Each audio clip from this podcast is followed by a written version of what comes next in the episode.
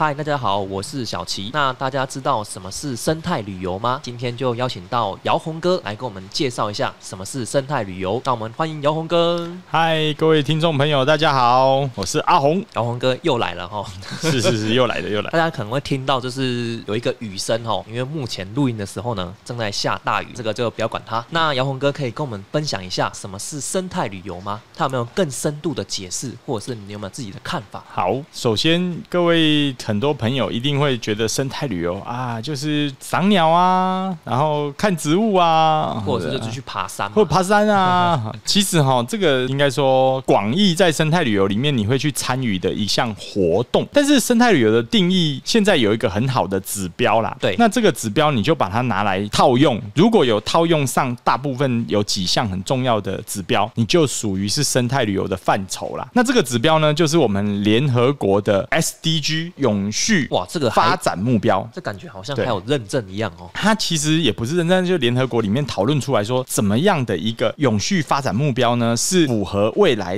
人类的一个潮流，对然后可对以对让地球永续的生活跟前进，让人类的文明得以延续，不要人类自己把自己的资源用光，然后最后就生态崩盘，然后就对死掉了，对对人类就不见了这样。所以联合国就定定了永续发展目标 SDG。这个 SDG 呢，其实就是一个几件重要的大事情，它总共有十七项啊哈。哦这么多那 实际上，我就简单举例一个事情，它的第一个目标叫做全世界消除一切形式的贫困。哦，范围很广哦。哎、一点都不广，哦，不广，它看起来很广，可是落实上面都是很简单的。可以从小地方着手。对我举一个例子，太原商店就是在做这一件事。哦，太原商店哎，因为没有人在这么贫困的乡村里面愿意把资源投注在那里，然后做所谓的商业行为，提供我们的受薪阶级的一个工作岗位。对对对，对，简单来讲，我们就是在消除全世界偏乡里面的一个贫困的状态，嗯嗯嗯，透过商业行为。对对，所以这样子举例你就懂啦、嗯，你只要去创造一个在偏乡里面你可以消除他们贫困的模式，它都是符合第一个目标。那第二个目标叫做消除饥饿，消除饥饿，实现粮食安全，改善营养状况和促进永续农业。哎，你这样讲是不是太原商店又有人呢？哎、我这样子好像把我们接下来要讲的第四集 哈，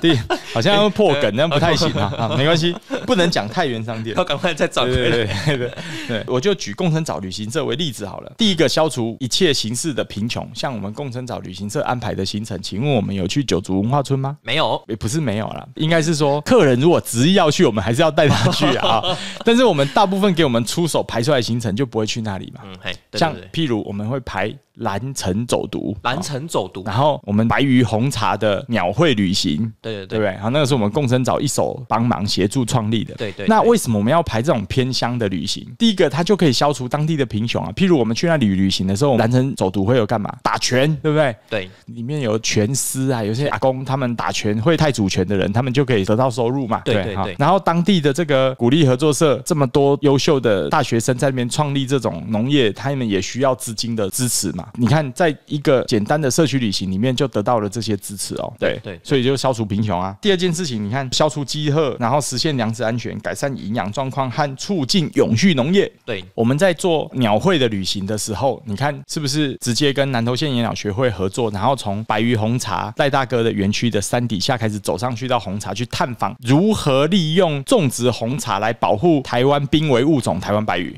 它就是一个永续农业的代表啊。你看第二项我们又达标了，第三项叫做确保健康的生活方式，促进各年龄人群的福祉，这个也很重要啊。确保健康的生活方式，参加共生岛旅行社健不健康？很健康，很健康。哎好，对为什么很健康？我曾经带过一团，简单来讲就是一个公司的家族旅行。我记得我们在奥万大那里的时候，我还带着他们做杨定一博士的脊椎螺旋运动，让他们在一个小时里面放松，在大自然里面吸取分多精，然后让他们的身体更健康。请问有几家旅行社做得到。对，很健康。重点是客人他们愿意跟着我们去体验大自然很多的感官啊，跟大自然交流这样。第四项目标，确保包容和公平的优质教育，让全民终身享受学习机会。哦，这个就比较偏向于教育啦。哈、那第五个目标是实现性别平等，增强妇女与女童的全能。哎、这个在性别平等里面。然后第六个目标，为所有人提供水资源、卫生及进行永续管理。呃，永续管理也是一个重点。好，第七个目标，确保人人担负得起可靠和永续的现代能源。所以它总共有十七项。对，一一里面，你看我们随便做就可以做到一到三项是可以符合它的目标的。各个部分如果我们都可以去把这十七项的永续目标放进去你的流程，或者是说你的产品里面。嗯，它都是很好的可持续性的发展，所以就达到生态旅游的方式。这个生态旅游这边也可以再解释一下啦，就是这个游程呢，它具有就是可以增进我们这个生态观念，嗯然后再来是增进我们生态保育的游憩行为。当然，我们其实只要有符合可能其中几项就好了啦哈，因为对啊实际上十七项实在是有点对，多它是它不是讲旅游，哎，它是讲整个人类的生活要符合有十七项，可是我们从这十七项里面去挑出可以跟我们配合的，譬如你看在所谓的第十三项，采取紧急行动应对气候变迁及其冲击。共生岛旅行社大部分的游程里面都会带着你们用双脚去走路啊，用你的身体力行的方式骑单车嘛。我们用交通工具的时间不太多，对对相对我们就节能减碳。好，对对，逻辑就是这样啊，设计就把它设计进来。第十四项，保护和永续利用海洋及海洋资源，促进永续发展。这个我们共生早办的公益小旅行去澎湖那一趟，我不知道小齐上次有没有跟到啊没有？对，上上次吴宗哲就有跟到， 嘿对，嘿他就很聪明，就赶快报名了，对。哎，他对就去那边观摩了一下，他就有学习到很多的东西。像我们在这个旅程里面，总共澎湖三天，我们其中一天就是到一个无人岛上去净滩，然后用科学的方式去净滩，然后再分类好之后去统计出数量，最后做一个交流跟资源的调查。那我们来看一下，它不就是保护和永续利用海洋资源，促进永续的发展吗？那一天是很累，但隔天我们就让他们很爽，去到东屿坪南方四岛国家公园里面去看很漂亮的珊瑚礁，去浮潜，就是符合第十四项啊。那第十五项也是一样啊，就是保育或永续利用陆域生态系统，永续管理森林，防止沙漠化，防止土地劣化，遏制生物多样性的丧失。一样啊，共生藻每次去到森林里面，就在告诉你们生物多样性有多重要。对对对，所以我们就在这里面把教育的意涵带进来了，好所以这是广义的，广义的对，对，提到这个生态旅行呢，那我们我们都还没有开始介绍到这个共生藻旅行嗯社。那当时就是为什么会有这间旅行社呢？然后还有再来共生藻名称的由来，这个缘由是什么？可以跟我们分享一下吗？ OK，共生岛旅行社哈，是我在这个十几年来的旅行社的工作里面，我觉得最有意义的一家公司啦。对，是不是集合你这个旅行社经验最后的一个总成呢？也可以这么讲，但是发挥到的部分在于我们在产品就是发挥到百分百，因为一家旅行社不是只有做产品，你还有商业行为，对，你要会赚钱。对啊，这很重要。，对对，但是在共产岛里面，就是因为时机真的很不刚好，这样，嗯所以他在赚钱上面就没有发挥。可是我在前公司那些大公司的时候，刚好就是时机就对，对所以赚钱就很容易。自己开了旅行社之后，就刚好遇到大环境的问题，就刚好就没有办法发挥。可是我们就先讲回来，共生找它为什么会成立？好，它其实不是我成立的，它对是由我的好朋友启祥所成立的公司。因为我跟启祥在十几年前，我们考上导游的时候，在台北受导游训，我们就认识。他是我的导游同班同学，对，我们认识彼此之后，觉得彼此都很有理念，所以我们在个别在旅行社的生活里面，我们都保持很多的联系跟互相的学习。就在这十几年，他找了我创业三次，第三次找我创业我才答应的。第一次找我创业，我说我不行；第二次我不行，第三次最后才答应。其实那时候我在北京的时候，他离开我们公司易飞网，他就去创业了。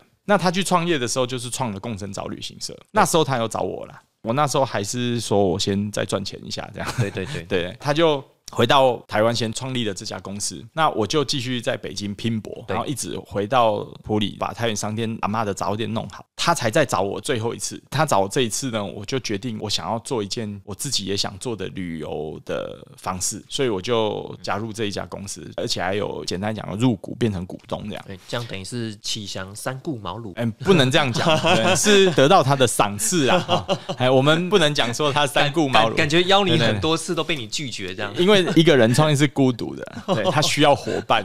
他需要有温暖的感觉，这个是很重嗯要的。当你一个人在做事情的时候，跟有一个伙伴跟你理念是一样，在一起做事情的时候，那种感觉真的不太一样。那为什么要取名叫共生藻呢？共生藻的原因是启祥他想了很久，因为我们要做的是专注的生态旅游，所以呢，他觉得他要取一个名字跟生态有很大的关系的名字对。共生藻其实是一种生物，它的名字就叫做共生藻。其实，在陆地也有，在海洋也有。可是你们可能每个人都看过，只是不知道它是谁而已。对，好，我举一个例子，大家如果去爬山、去户外自然的地方，常常会看到树干上或者石头上会有白色的，像那个鸟大便这样白白的一滩，这样就是一个好像水滴到的那种对对白白的对对一块一块的哈对对，对大小不一那种。那个东西其实不是苔藓，那个叫地衣。第一啊，第一呢，就是共生藻跟真菌的合体，嗯它们两个在那个地方相依相存，所以就变成了第一。对嗯对，所以你在陆地上就看得到共生藻了。树上啊，嘿，那海里面也有共生藻，譬如浮潜的时候，在珊瑚礁浅屏看到很多美丽的珊瑚礁对，五颜六色的珊瑚礁。那个珊瑚礁的颜色就是珊瑚虫跟共生藻的合体。你看哦，它的名字就叫共生藻，所以呢，共生藻一定跟别的物种要怎么样？结合对，要共生。共生共存，一起生活。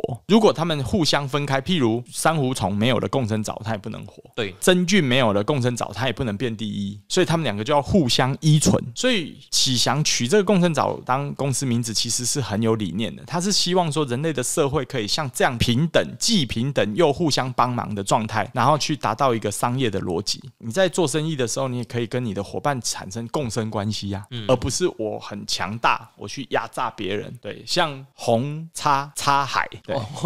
公司他们最有名的不就是压榨很多你是说上下游吗？你啊是说台湾首富的公司是吗？那个我我我没有讲 啊，我是说很多商业行为，他都会用很多的利益的状态，就是他要利益最大化，对所以他对就对不顾别人的死活，对对尽量去压榨别人的生存空间。这件事情是我跟启祥都认为不道德的啊。我们认为说人类的生存是可以更有高度的。其实我们都是因为在台北的旅行社从底层打拼上来，我们对很对知对道底层的状态。嗯，所以我们希望创造一个公司是可以让底层的人，就像小米集团，为什么我会这么认同小米集团的三层职级？它是扁平化的。我们创立的时候也想要做这件事，我们想要公司扁平化。对了解，哎我们开会都是直批啊，直批哎就是公司里面内部开会，启强是老板，我们也会只讲啊，我们也没有在客气的啊，哎呀直球对决，直球硬干对决不是 硬干，是直球对决，达到最快最有效率的开会，哦而不是开烂会，开了一个小时但没有做决策那种会就不要开了。对对对，哎诶那想问一下哈、当时这个生态旅游啊，在台湾是只有你们一家吗？我只能说，不是只有我们一家，有很多人都在做生态旅游，但是有没有做到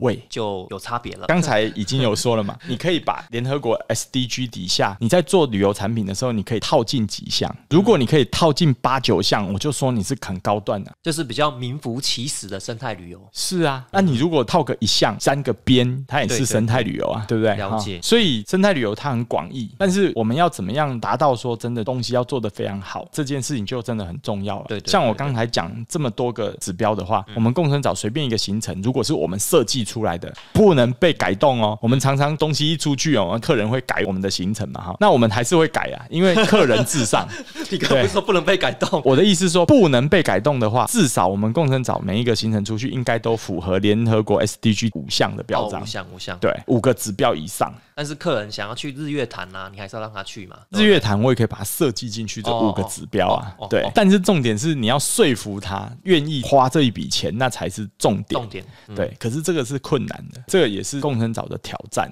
那我其实认识共生藻旅行社之后啊，我才知道有几个标章哦，跟这个认证。首先第一个呢叫做 B 型企业的认证，再来呢还有一个叫做一趴的地球税。啊，百分之一地球嗯税。对，那可以跟我们分享一下什么东西这样子？讲到这两个认证哈，这个要感谢我们的创办人黄启祥啊哈，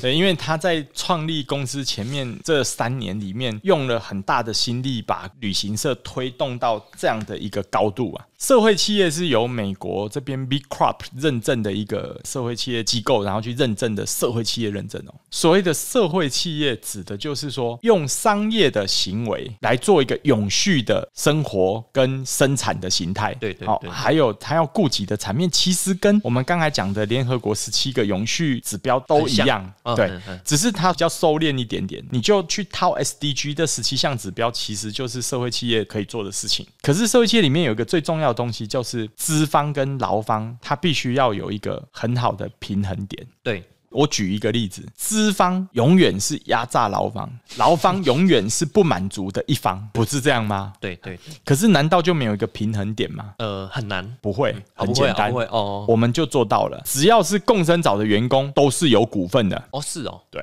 那我需要拿一笔钱出来入股吗？可以透过一些手段，譬如说，你可以用贷款的方哦式，或者是你跟公司先 贷款。好像我们记得，我还没有进去前，有一个员工他有入股，好像是公司用贷款的方式贷款给他，他就变成股东这样。还有大家他都是股东，对对对对，只要是员工都是股东。我那时候听到这个想法的时候，我超感动了，嗯因为很多人没有在底层被压榨过。我们在台北从底层干上来的时候，我们是被压榨过，我们知道那种员工的劳工的辛苦跟心中的不甘愿啊。所以，我们为什么要创这家公司？最后推动 B 型社会企业认证，其实重点就在这里。我们希望它既是员工，也是股东，它所有的打拼，最后会转化成所有的福利跟利益，会回馈到我的员工身上，我们的员工身上。对对对，所以这个点我非常的支持，也非常认同，所以我才去贷款入股，入股，然后参加共生找旅行社。所以什么是一趴的地球税呢？百分之一地球税这个认证是有一个非常出名的运动品牌，应该说登山品牌了，叫做 Patagonia。Patagonia 的老板成立的，他很爱爬山。Patagonia 的老板以前好像我记得有在 North Face 里面一起创业合伙，最后 North Face 好像朝商业化，他自己就跳出来创建 Patagonia。对，那 Patagonia 这个品牌，它是由南美洲一个国家公园叫 Patagonia 这个名字，然后他看到那里太美，然后保护这人间最后净土，所以他把他这个 Patagonia 的名字拿来用它的商标。所以你看 Patagonia，它是不是有那个天际线的山峰啊对啊？对那对 logo 有没有？对对对那个其实就是 Patagonia 照片，对。哦，嗯他截出来的山峰这样。Patagonia 的老板他因为要很爱护地球，他决定呼吁全世界的企业，就是他创立一个组织，然后来告诉人家你来认证做这一件事情，叫做百分之一的地球税。什么叫百分之一的地球税？他呼吁所有的企业每年捐出百分之一的营业额，然后来保护地球。对你可以想一下，百分之一地球税，百分之一的营业额，它不是毛利捐，耶、他不是捐那个净利嘛，他不是是捐营业额，嗯他不是捐净利，不是捐毛利，是捐营业额营业额哦，所以那个数字会大很多。很夸张哦。我们共生早竟然去认证这件事情，指标就是在于告诉人家说，我们这个公司真的很爱地球，嗯不然我们不会拿百分之一的营业额出来捐钱。对对对，我们还要再想一件事情，就是百分之一的地球税是我们没有赚钱还要捐呢、我们公司都在亏钱还要捐哦。那这一笔这个算是基金呐、嗯它会被运用在什么地方啊？简单来讲，就是百分之一地球税里面这个组织，它有认定的 NGO 团体，它在全世界有它认定的这几个都可以，你去捐助，它都可以算你有做这一件事。但是你也可以捐给 Patagonia 百分之一地球税的组织，它帮你运用这笔钱。哦，原来是这样。，对，那你就可以正式变成百分之一地球税。但是百分之一地球税简单，你只要敢缴钱，你就有。就有了但是它会审核一下你是不是在漂绿。嗯，有有些企业很糟糕啊，但是它就是在漂绿的，也有可能，嗯它不会，它会把你筛掉哦，它不会让你认证哦，哈、嗯但是 B 型企业认证就困难了，B Corp 的认证你就要符合社会企业的整个规章，它是有一套审核机制的对对对。啊，所以启翔跑了快两年才把 B 型企业跑过。据我的了解，好像这个 B 型切的认证也是要花不少的费用，是啊，就是好几万 啊呢、嗯好几万，这每年都要哎每年都缴好几万哎对对对对对对对，所以简单来讲，就是我们希望的是，我们提供一个精神层面非常极致的一家公司，一家旅行社的公司，然后让人家可以告诉我们的台湾朋友说，台湾也有一个精神层面这么高端的旅行社。了解。这了解就是我们为什么当时启强这么积极营营的去认这两个证证的原因。想问一下哈，因为刚好提到这个生态旅游嘛哈嗯，嗯那我从你们的网站上面，嗯我自己认为啦哈，我把它截录了两条这个经典路线，其中一条呢叫做北回归线的蓝与绿，然后还有一条路线呢叫做台湾大河系列，这也跟我们分享一嗯下，例如像这个北回归线的蓝与绿啊，我们是去玩什么东西？小齐，你算是非常到位的，有去认真的看一下我们的网站 了哈。听你讲过好几次， 哎、简单来说是这样子的哈，嘿就是北回归线蓝与绿的行程设计，我大约参与的是比较后段半，主要是由启祥独立完成啊。嗯，那我参与的是到了台湾大河系列啦。台湾大河系列，对对，那我先讲北回归线的蓝与绿啦哈。嗯，这个蓝是什么蓝，绿是什么绿呢哎？是的， 是。其实我们这一条路线的特色，八天我们要怎么样去思考这个行程的特色？是你要先跳脱出看台湾的位置，对，你要把自己好像是变成上帝模式，在翻地球这样。诶，我们台湾刚好被北回归线划过去嘛。对，那你这样子转一圈，你要先去了解一下地球仪。像小时候我们常常玩地球仪啊，现在是因为都变 Google Map 啊、但是我觉得这样不是很好，让你认识地球。对，我觉得如果你有小孩子，你还是要买一颗地球仪给他划一下。北回归线经过的国家，大部分都是所谓的沙漠，沙漠，没错，很少有绿带。唯一它经过的台湾岛跟进去到中国大陆这沿岸的广西呀、然后到云南这一带哦，它刚好是北回归线的划过去，它是绿色的。为什么只有这里是绿的，剩下都是沙漠？不就是一个我们可以去思考跟理解很奇特的地球的气候现象嘛？ 所以呢，这一件事情其实就是跟整个地球自转，然后到北回归线，它会有一个热空气沉降的现象有关系。对对对因为这空气到那边会下沉，所以会让那里地方很干燥。可是为什么在台湾刚好就不会？这个就好玩了，就是刚好台湾地处一个很特别的位置，这个位置就介于全世界最大的欧亚大陆板块跟全世界最大的海洋叫太平洋，刚好台湾就在中间。然后呢，台湾有超过三千公尺以上的高山，有两百多座，它就有一个非常独立、特殊的陡峭的地形。然后刚好又在这北回归线，造成我们有一个东北季风跟西南季风的气候带，在学术界我们叫做大范围海陆性质差异。这样的一个气候，导致我们台湾在东北边东北风吹起的时候，冬天会从东北边刮来太平洋浓烈的水汽，对所以就会造成我们的植物的水分是很充足的。夏天又会带来南海这边很多的水汽，西南风，嗯，然后所以台湾岛是常绿，嗯所以就没有沙漠。特殊的点就在这里，我们这条路线就是要让外国人知道说，你在北回归线上这么多沙漠的国家，只有台湾是一颗绿绿的珍珠，对，它就把整个产品的特有性拉高了。接下来呢，蓝是什么？海洋，对因为北回归线划过去还有海洋，绿是森林，蓝是海洋，嗯所以我们这八天的行程就在北回归线上移动，看海洋，看森林。哦，原来是指的 是海洋跟森林这样子，至于操作的细节，我就不先赘述，因为它牵扯到一些 know how 啊。嗯对 no，哎，对对对，那 那这个是用了很久的时间，我们才去把它思维出来。那这个台湾大河系列呢？台湾大河系列就是我进入共生早之后跟启祥一起策划的其中一个。当时我们两个就一个负责南边，一个负责北边。那我们就设计了两条大河，一条呢叫做淡水河，淡水河，对，啊，一条就是我们的浊水溪。嗯嗯，当时启祥住台北嘛，啊，我住在南投，那我们就一人设计一条，然后互相交流、互相学习，然后互相改进行程，然后设计出来的行程。我就先讲浊水溪这一条大河系列，对对对八天的旅程，从浊水溪的出海口一直到溯源到浊水溪的源头。嗯，那我们就把里面设计很多很多的桥段，认识一下全台湾最特殊的、最长的河流浊水溪。对对对它就有不同的景观啊，从出海口、对对对沙漠化的出海口，对六亲的问题，对，一直到西罗这种偏乡的社造发展，一直进入到竹山、竹工艺，再进去到我们的集集，然后讨论蓝沙坝的议题。哦，然后再上到最后分叉，一边是陈友兰溪往玉山的源头溯，另外一边呢是走我们的浊水溪，然后进去到地利到河流坪，河流坪就是丹大溪跟浊水溪的分界点，嗯，然后再进去就是我们的石城谷，然后五界一路爬到了我们的五界水库、万大水库，啊曲滨五界联络道，一直追溯到上面去，到塔罗湾溪跟浊水溪的交汇，上面就是云龙桥，再溯源到浊水溪的最后的源头，就在合欢山东峰的南路坡面上。哇，我想问一下，你刚刚讲了那么多点啊，嗯，这个行程大概是要 走几天呢、 啊？哎、如果你要全部走完，照我们这样子逻辑推，八天是不够的，八天都不够。不够，绝对不够，因为你还要做体验，对。对对对对对，所以是不够的。我们八天里面只能去体验一些，而且你还是旅行，你又不是上课，你要把一些收敛、太学术的东嗯西收敛，然后去转化成旅游。我像我们在那个兰沙坝，吉吉兰沙坝，我们做的事情就是我们去兰沙坝做植物采集，对对对然后植物采集回来做自然观察体验，然后就比较轻松啊，嗯对，然后看看这个南沙坝的上面跟下面它的河谷产生了什么变化，对对对对，嘿让他们用这样的一个旅行方式去感受到大地的脉动。那我想问一下，这两条路线都需要这么长的时间吗？我们都可以用八天跟看你要几天，我们都可以哦都可以随时设 计啊。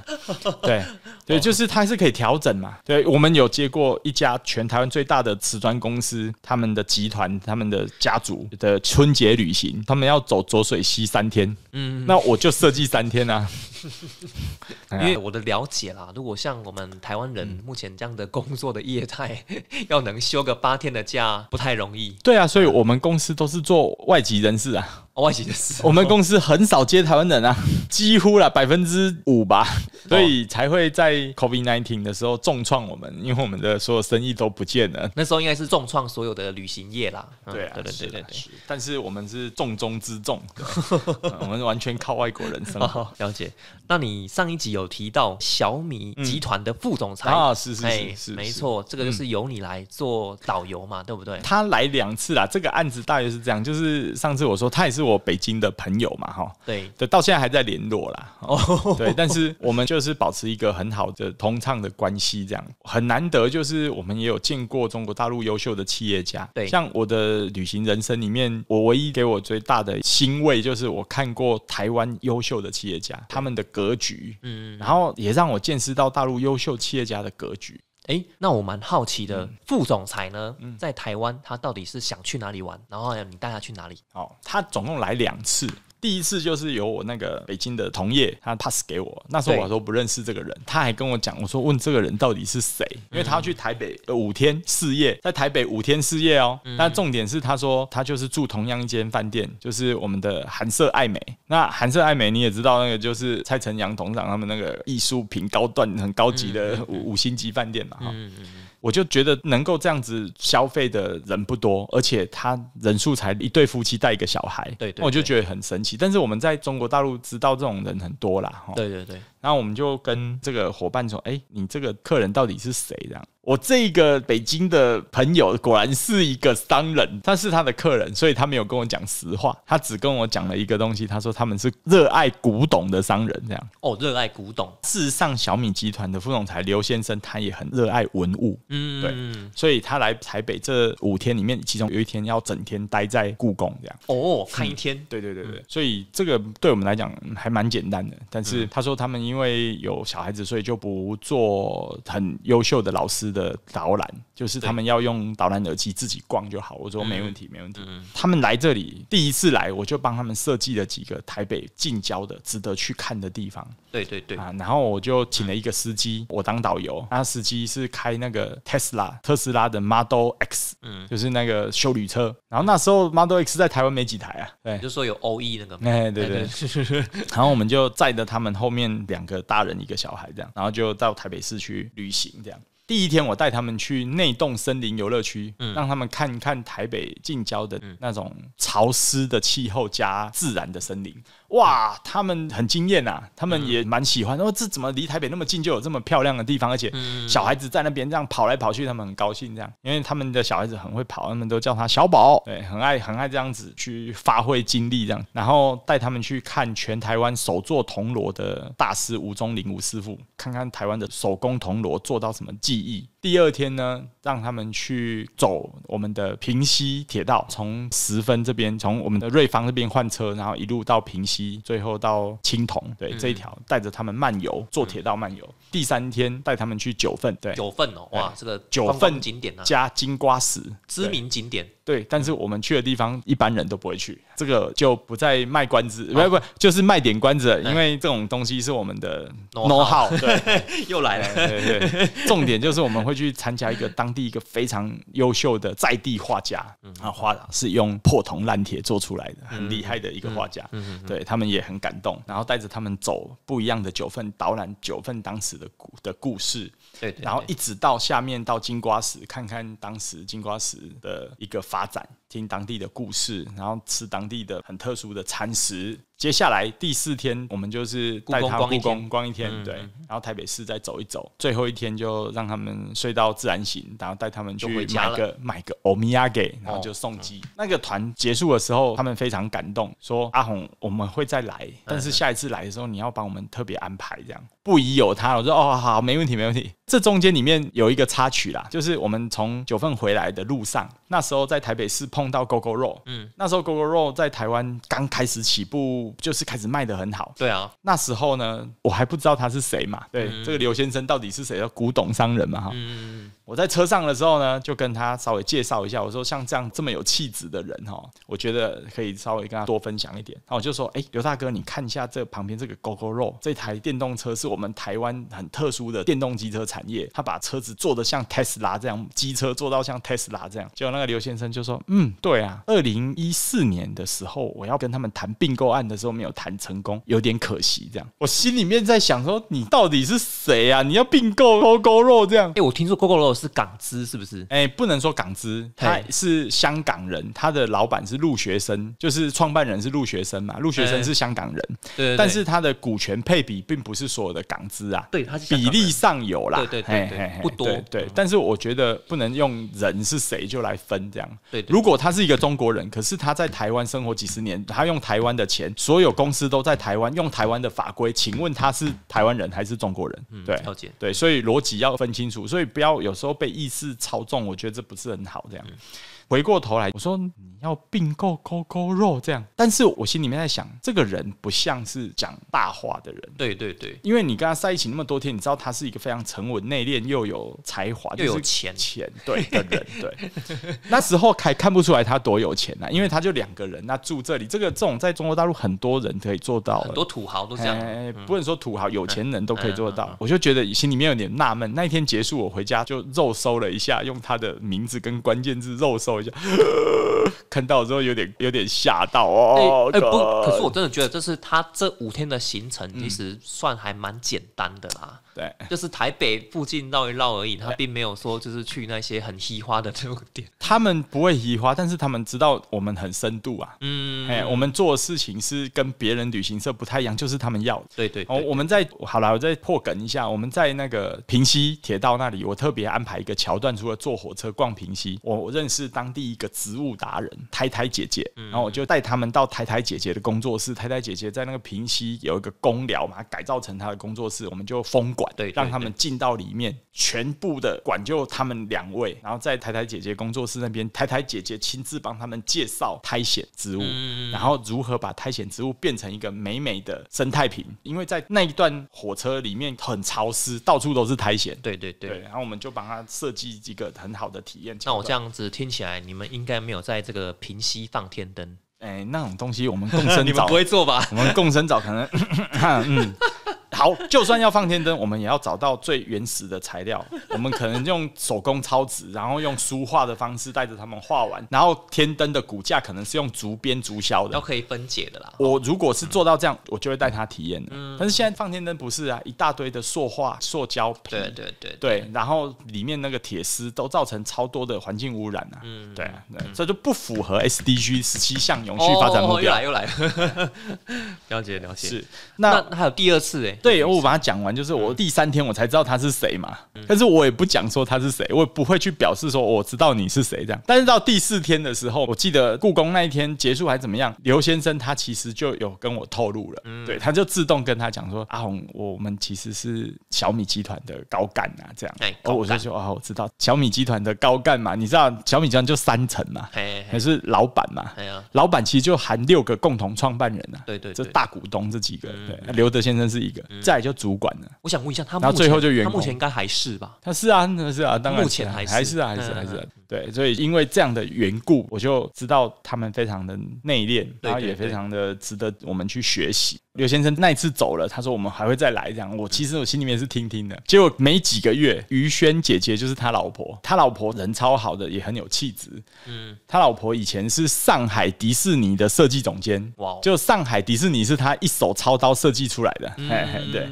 于仙姐就打电话给我，她说：“阿红，我们这一次要来麻烦你了。上一次是我们先去路看一下而已。”我说：“啊、什么什么什么意思？这次我要带我全家人来，嗯就是其实是于轩姐姐的全家人，对对就她的爸爸妈妈、姐姐，还有姐夫，还有于轩姐，还有小孩子这样全家人。然后记得是六七个。”她说：“这次我们来八天，全台湾要走啊，行程随你设计。”哦，，对，他就没有透过我北京的朋友了。直接联对，络你直这接样直接子找我哎了哎。那对我来讲很简单，他们订好机票，就反正机场一接他就开始走行程。嗯可是这一次他说：“阿红，这一次我带我的爸爸妈妈来，你要把最好的台湾一面给我们看哦。”这样哦，最好的一对面，对对，那我现在心里面在想说，嗯，雨欣姐，我我我问你一下，你有没有预算呢、啊？我说没有，我没嗯有上限预算，哎，啊，你就帮我们设计这样。然后我就说，哦，公生早算是有接到一笔大单，大单这样。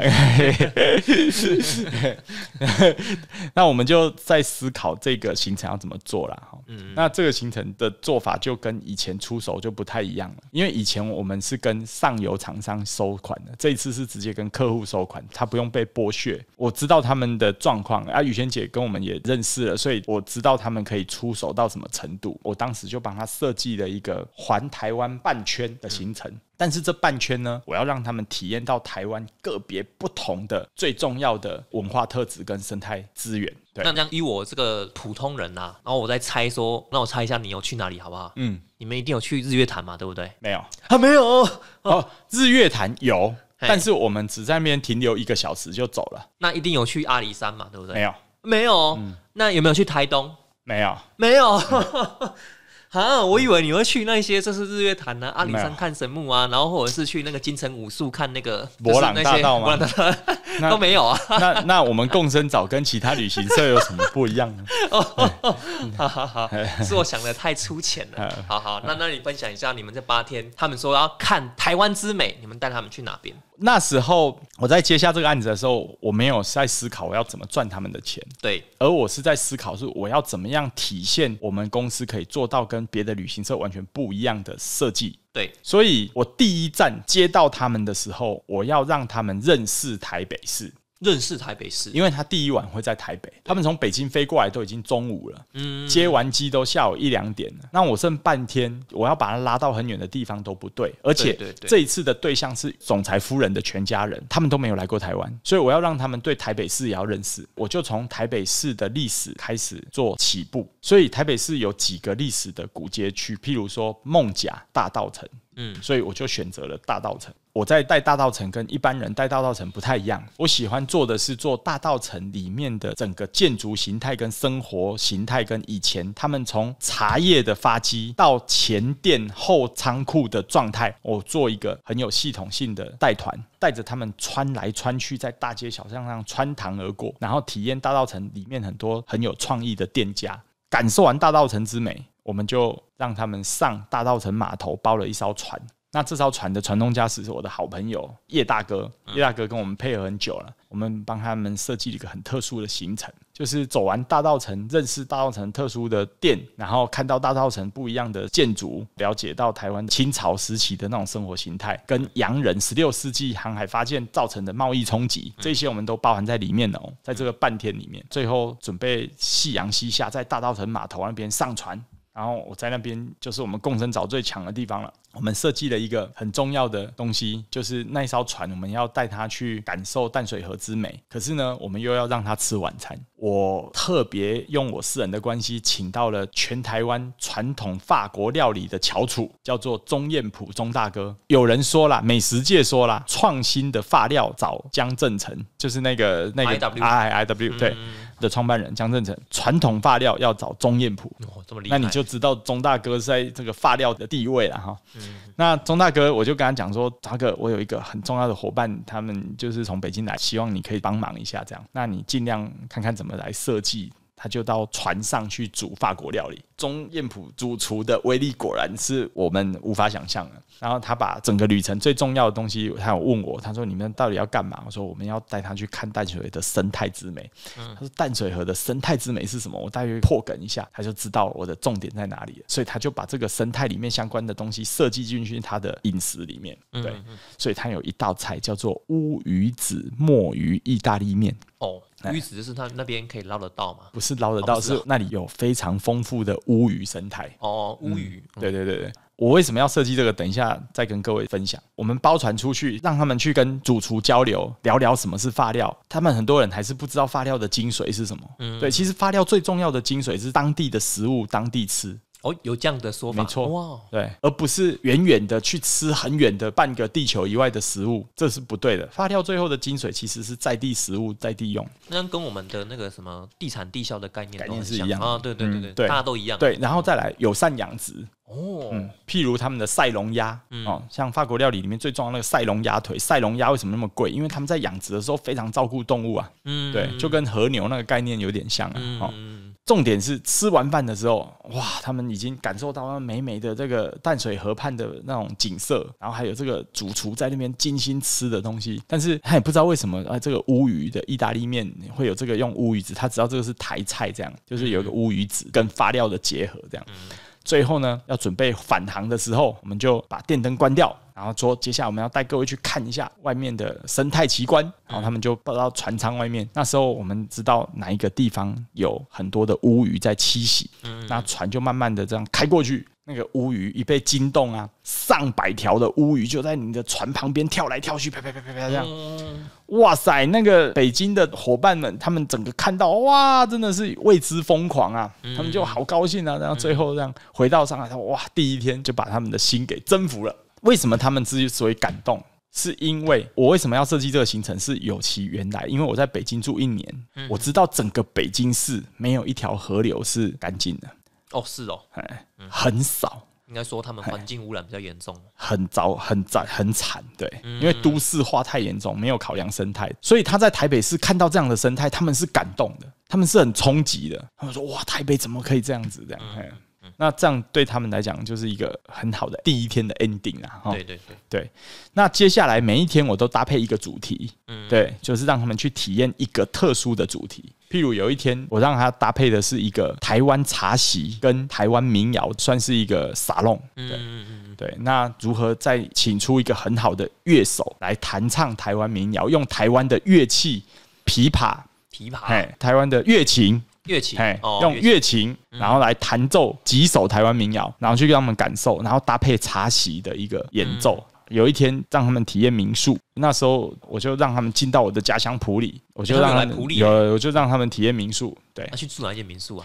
现在还挺出名哎的，就是我们的坤泉兄开的水 泥角。 那时候他刚开幕没多久，哦 是是是。哦，嗯，了解了解。然后坤泉他在整个生态的经营啊，还有民宿的经营上也做的挺有质感的。对对那对对，重点是他们到民宿吃晚餐的时候，我请了普里最出名的合体素食的老板娘毒妈毒哦妈嗯去到民宿帮他们煮饭给他们吃，对，嘿，然后做哦一原个来还有这一段呢，哈。交流，嗯对啊，就每一天都一个主题啦。哎，最后还有去台南做府城的古都文化之旅，这样八天整个笼笼统统的，他们非常满意的回去了。哎，你没有去日月潭，日月潭只有就是周边看一下这样子，因为我想说那日个月，潭，我想说那个路日月潭是刚好那一天我们在普里住完民宿，然后对没什么事，我们有一些空闲的啊时间，我就带他们去走一下。因为你要考虑到的是，我当时本来很想要带他们去参加那个 SUP 滑桨啊，对，哦但是但他们有大人应该那时候不适适合，对，因为他们大大小小还有老人啊，合，对对对对，所以我觉得还是要以这个团体为最重要的核心，所以我带他们去走寒碧步道，哦，还没对碰对到，嘿哦嘿，很轻松，但是风景又秀丽，然后也不太会有观光客的叨扰，对啊，所以在寒碧步道他们那边就看到日月潭的美丽，那个 SUP 太刺激了，哎，也也还好啦，只是年纪七八十岁，你叫他用对鱼爸爸这样子不太好，对。嘿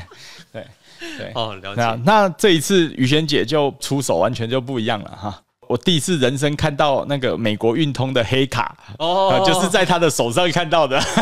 反正不管什么东西都刷那个黑卡就对了。哎， 对对对对 对，没错没错没错。嗯对，但是他也很老实的跟我们讲一些事情啊。怎么说？其实他们也觉得中国，因为我要接待他们，我又说于轩姐，我可以讲政治嘛？这样，对对对对对于轩姐说你尽量讲。啊！我说哦好啊，我就讲啊。他算很开放哦。嘿嘿对对对，所以我才知道，其实中国的很多企业家、优秀企业家，他们很期待的是台湾保留一个很好的自由民主国家，嗯然后去带领的中国前进跟改革开放。好，这个就跟各位分享到这里。那在诶行程的部分，哎、那所以嗯这八天还没有去什么地方是觉得他们很满意的？每一站都很满意啊哦没，那么